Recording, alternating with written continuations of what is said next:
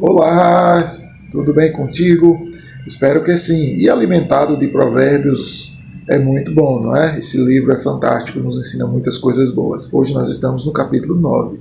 Espero que você tenha lido todos os capítulos anteriores aí para a gente poder continuar aprendendo. Então vamos lá. O capítulo 9, então, é interessante que ele continua falando sobre a sabedoria e ele diz assim: olha, a sabedoria construiu uma casa, esculpiu ali sete colunas, né? falando de beleza da construção.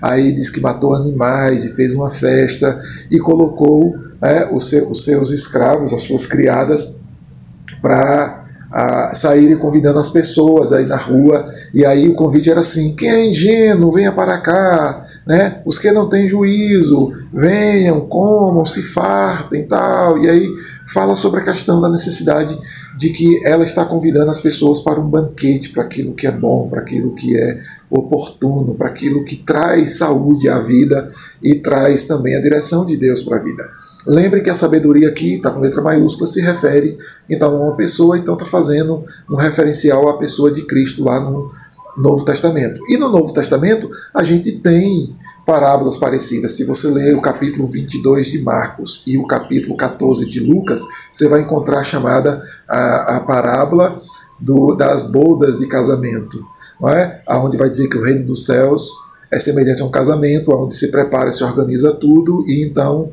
sai para se fazer o convite. No caso lá, o reino de Deus se refere então que sai convidando as pessoas perdidas, sem Cristo, as ingênuas, não é, as que não têm juízo, as que vivem aí na prática do pecado, são convidadas para vir para essa festa, para se alimentarem daquilo que é espiritual e naturalmente deixarem é, a vida de pecado.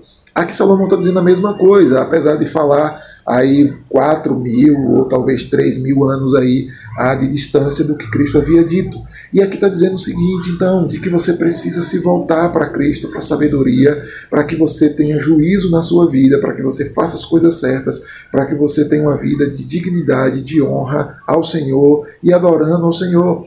O verso 10 volta a dizer, então, que vem lá do capítulo 1, que o temor do Senhor é o princípio da sabedoria, e conhecer o santo é ter entendimento. Então, às vezes nós erramos ou nós justificamos os nossos erros porque nós não sabemos disso ou daquilo outro. E Deus está convidando a gente para ouvi-lo. Deus está convidando a gente para conhecer as coisas certas, para saber fazer as coisas certas, para que a gente tenha uma vida honrada, tenha uma vida digna.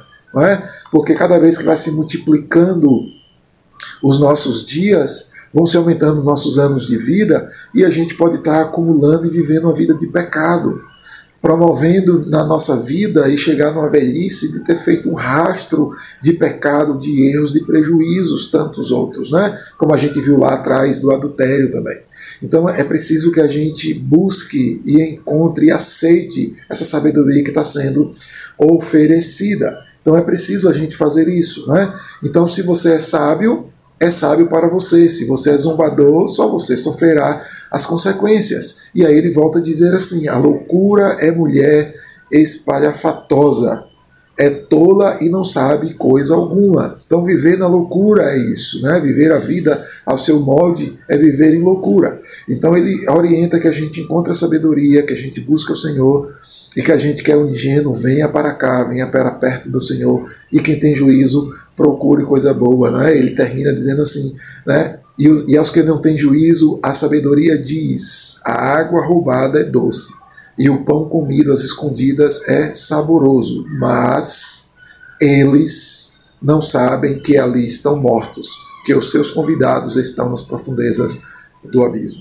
Então, quem vive no pecado, quem vive longe de Cristo, está vivendo na profundeza do inferno, como diz Salomão aqui. Tá? Então, me segue que eu te ensino pelo caminho e até mais querendo Deus no capítulo 10 de Provérbios.